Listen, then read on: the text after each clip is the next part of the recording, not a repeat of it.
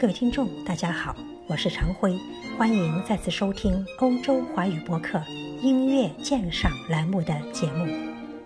一架钢琴，一把小提琴，一把大提琴在一起就是钢琴三重奏。在音乐演奏史上，钢琴三重奏是个非常特别的组合形式。钢琴三重奏的起源可以追溯到巴洛克时期的三重奏鸣曲。三重奏鸣曲是古典室内乐的前身。传统上看，典型的钢琴三重奏由较早音乐时期出现的羽管键琴，也就是古钢琴或管风琴与小提琴和大提琴共同演奏。在海顿时期，钢琴三重奏突出钢琴。弦乐起的是辅助作用，但莫扎特改变乾坤，让三件乐器具有了同等重要的地位，相互模仿、交替演奏。在结构上，早期的钢琴三重奏通常有三个乐章：第一乐章为快板奏鸣曲式，第二乐章为慢板，通常使用回旋曲式。第三乐章也是快板，采用回旋曲式或回旋奏鸣曲式。但音乐发展到贝多芬时期，钢琴三重奏的创作更为纯熟，音乐规模也日趋庞大，同时形式更为自由。比如贝多芬的钢琴三重奏作品，不仅出现了四个乐章，时而还插入谐谑曲等乐章。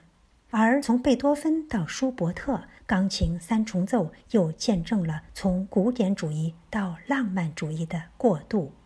音乐史上许多著名的作曲家都写过钢琴三重奏，海顿、莫扎特、贝多芬、舒伯特、舒曼、门德尔松、勃拉姆斯、德沃夏克和柴可夫斯基等人都有优美的钢琴三重奏作品传世。明年开春时节，来自音乐之都奥地利维也纳的埃格纳钢琴三重奏将赴中国巡演。中国的古典乐迷将欣赏到真正意义上的大师级音乐组合精品。埃格纳钢琴三重奏由埃格纳三兄弟共同创建于1997年。二十年来，他们早已遐迩闻名，蜚声海外，多次在国际大赛中获得金奖，包括1999年勃拉姆斯国际大赛和2003年墨尔本国际室内乐大赛金奖。此外，三兄弟还发行过多张深受好评的唱片。三兄弟的钢琴手克里斯多夫·埃格纳、小提琴手格尔格·埃格纳和大提琴手弗罗里安·埃格纳以深厚的音乐悟性、超群的演奏技巧，彼此心有灵犀的默契，为观众们奉献了一场又一场令人难忘的音乐盛宴。他们手中的乐器也令人高山仰止。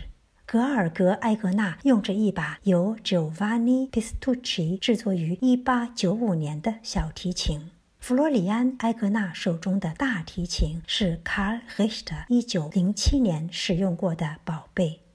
在中国巡演时，埃格纳三兄弟将为大家献上的作品曲目包括贝多芬的降 E 大调钢琴三重奏作品七十至二号。舒伯特的降 E 大调钢琴三重奏柔板夜曲作品一百四十八第八九八号，以及舒伯特的 B 大调钢琴三重奏作品九十九第八九八号。这样的安排将使听众切身体会到钢琴三重奏从古典主义到浪漫主义的演变。贝多芬的降 E 大调钢琴三重奏是这种演变和过渡的一个极好例证。一方面，贝多芬的作品较之以前的钢琴三重奏长度几近双倍；另一方面，人们已经可以从时隐时现的浪漫乐剧看到钢琴三重奏日后通过舒伯特发扬光大的走向。不过，如果说贝多芬是位音乐创新的勇士，那么他的降 E 大调钢琴三重奏虽有四个乐章，且彰显三样乐器的各显神通。但音乐结构依旧循规蹈矩，从第一乐章的柔板和活泼的快板，到第二乐章的小快板，再到第三乐章不太快的快板，到第四乐章的中曲小快板，遵守着传统思路。而舒伯特的 B 大调钢琴三重奏，则是室内乐的一个巅峰。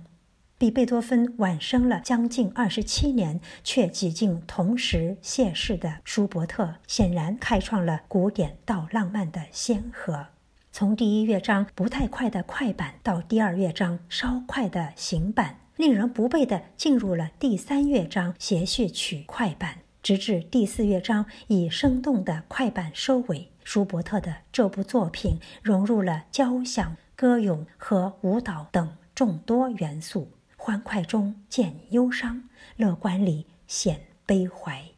可以说，这部作品展示的不仅是维也纳音乐大家舒伯特的超群悟性，更是他诙谐风格里国家的独一无二的维也纳式伤感。